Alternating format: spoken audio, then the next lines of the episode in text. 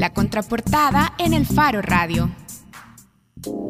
Estamos de regreso en el Faro Radio. Hoy queremos hablar de la Liga Universitaria de Debate, que de hecho está haciendo una colecta para que algunos de sus miembros vayan a un campeonato, campeonato de debate que se va a celebrar en Chile. Hoy están con nosotros para hablarnos de la Liga Universitaria y de las actividades que están haciendo de, recolección de fondos. Fernando Mena y Gabriela Guardado, miembros de la Liga Universitaria de Debate. Hola, bienvenidos a los dos. Buenas tardes, gracias. Bueno, Fernando y o Gabriela, no sé quién quiere empezar. ¿Qué es la Liga Universitaria de Debate? La Liga Universitaria de Debate es una asociación que se creó en el 2015 que busca promover el pensamiento crítico por medio del debate.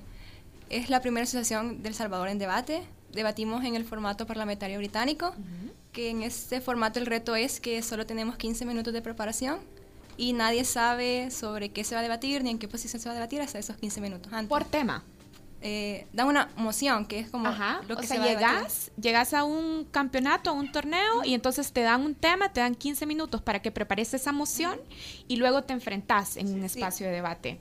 Ajá. ¿Y nadie sabe los temas? No. No. Eh, por ejemplo, en un torneo que estuvimos hace poco se debatió desde eh, la coyuntura electoral hasta la extinción de la especie humana. Entonces no se sabe ni siquiera el tema ni la posición, sino hasta 15 minutos antes de la ronda. Y en esas condiciones no es, no, es que más bien se mide la capacidad de improvisación antes que las, las técnicas que uno tenga o el conocimiento que uno tenga para debatir.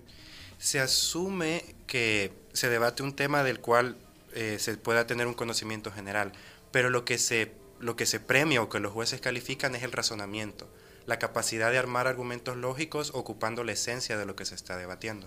Miren, ¿y ustedes qué se están especializando en formatos de debate académico? ¿Cuánto distan los debates que tenemos a diario en la política, vamos a decir, de los ejercicios de razonamiento académico que ustedes preparan? Existe, yo me he dado cuenta que en los debates que aquí se hace no hay tanto intercambio, sino es más un discurso preparado y nunca responden lo que se les pregunta. Entonces a nosotros como Tenemos ese problema. a nosotros como debatientes nos penalizan si nosotros no respondemos a la refutación, a las refutaciones, si no presentamos argumentos. Entonces yo en lo personal no lo clasificaría como debate porque se les hace una pregunta y se van por una retórica o se van por otro lado y es como no es lo que ha sido preguntado. Pero es que Arena también hizo lo mismo. No pero tengo que decir que fulanito de tal, tal y tal cosa, y a él no le preguntaron. Y falacias, ad hominem, atacando a la persona, envenenando el pozo, todas esas formas de falacia que no contribuyen al debate, yo las he visto bastante. Ah, ahí me quisiera detener porque eso, usualmente uno en Twitter, en algunos círculos, ves que alguien te responde, eso es una falacia ad hominem, no, eso es una falacia. Eh, ¿Podrías explicarnos qué son las falacias y cuáles son las que creen, eh, tal vez vos también, las que son más repetidas en las formas que tenemos los salvadoreños de discutir los temas de actualidad? Sí, una de las falacias es la de la generalización, en la que todos asumimos de que algo porque yo creo o veo personas que es así, asumimos que todo es así. Generalización apresurada. sí. También la de esa de envenenar el pozo es en la que se dice que ya lo que va a decir la otra persona desde antes que lo diga ya no tiene ninguna validez porque yo digo que no tiene validez. Entonces son las falacias que se pueden... Por ejemplo, eh, ¿cuál, sería un ejemplo de, una, eh, de envenenar el pozo? A, mí se me ocurre, eh, antes de que pase alguien, no, como él, él tiene esta idea, ya vamos a saber lo que nos va a decir y va a tratar de vendernos es, este tipo de ideas y este tipo de discurso, entonces no hay que hacerle caso. Vos estudias en un colegio católico, no puedes opinar sobre el aborto. Ajá. Por ejemplo. Una, una que he visto bastante y a mí me parece como una técnica desesperada es la ad hominem. Cuando se ataca ya a la persona, cuando ya no se le puede atacar a las ideas, es como trata de desacreditar lo que se está diciendo por el hecho de quién lo dice o, la, o las falacias que apelan a la misericordia a la misericordia. Por ejemplo, cuando digo, vaya, tienen que tener en cuenta que esta persona no puede ser juzgada, ¿cómo, cómo se trasladaría esa? Bueno, dentro, eso aplica ya en, el, en, nuestro formato de debate, que a veces puede salir un orador que diga es que hay que pensar en los niños, hay que pensar en los pobres. Cuando nosotros lo que estamos debatiendo es eh, razonamientos y argumentos que apoyen la moción que tenemos. Acabo de recordar una columna de Julia Regina de Cardenal en la que era una carta de los niños abortados desde el cielo. No sé por qué, no sé por qué lo recordé. Miren, casi, casi se nos acaba el tiempo. Cuéntenos de este torneo en el que quieren participar en Valparaíso, Chile. Sí, este torneo se hace todos los años en un país diferente. Este año es en Chile. Y por todos los que hemos tenido, los logros que hemos hecho como Liga Universitaria de Debate, nos han invitado a poder participar.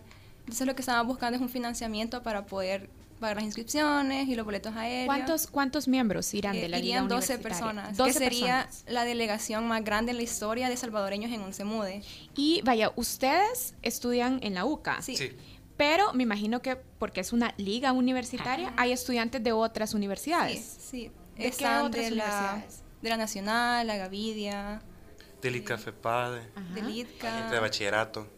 ¿Y qué actividades están haciendo para recaudar los fondos que les permitan participar? Actualmente, y el que está más cerca es una conferencia el día sábado en el Auditorio Ignacio Yacuría a las 3 de la tarde. Se llama El Poder de la Persuasión, cómo conquistar la mente y el corazón de las personas, que son ya técnicas de persuasión aplicadas en la vida cotidiana.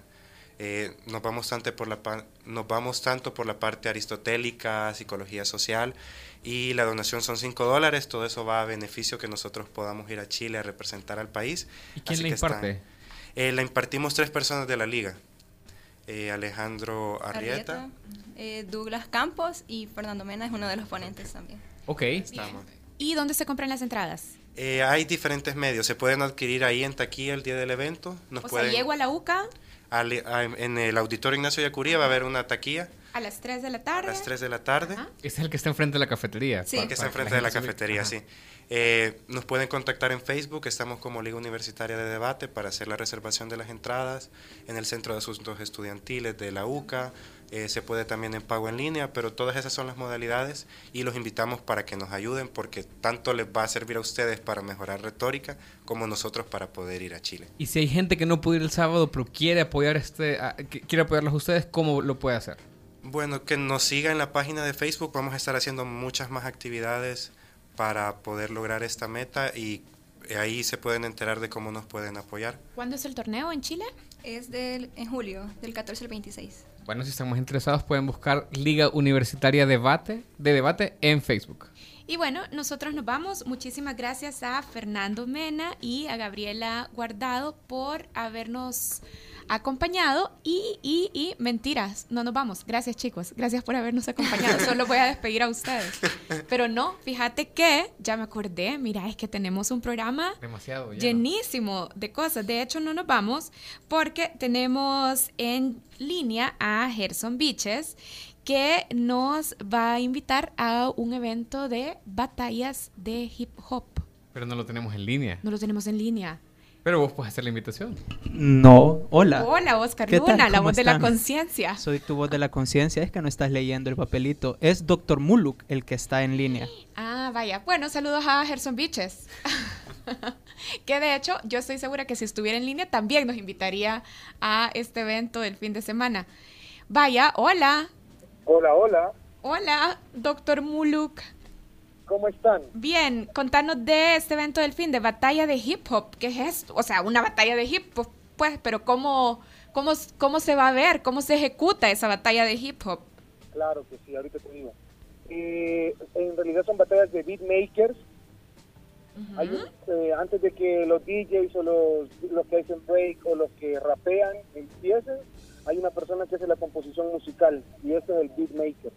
Entonces, por primera vez en El Salvador, y en Centroamérica, Today's Future Sonic Youth Group, que eh, estamos poniendo esta apuesta acerca de lo que son las batallas tal cual.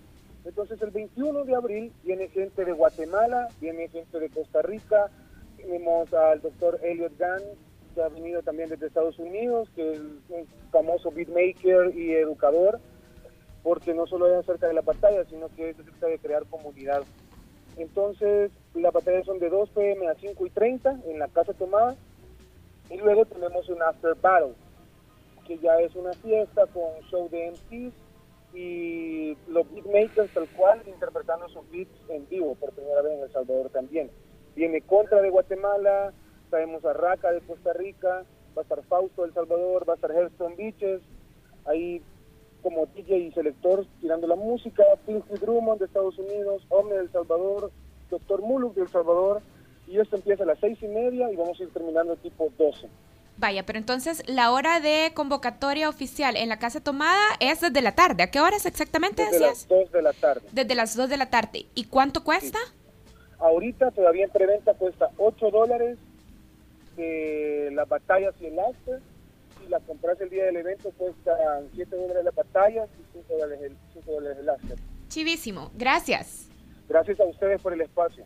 Bueno, pónganlo en agenda este sábado 21 de abril pueden ir perfectamente a apoyar a los chicos de la Liga Universitaria de Debate y luego se van a esta batalla de hip hop en la Casa Tomada. Cuesta 8 dólares en preventa, pero va a haber fiesta toda la tarde y hasta la medianoche. Y ahora sí, ya nos vamos, Nelson Rauda. Ahora sí es oficial. Y nos vamos con esto que seleccionó la voz de la conciencia, Oscar Luna, Sueños de Amor de JC Music. Nos vamos.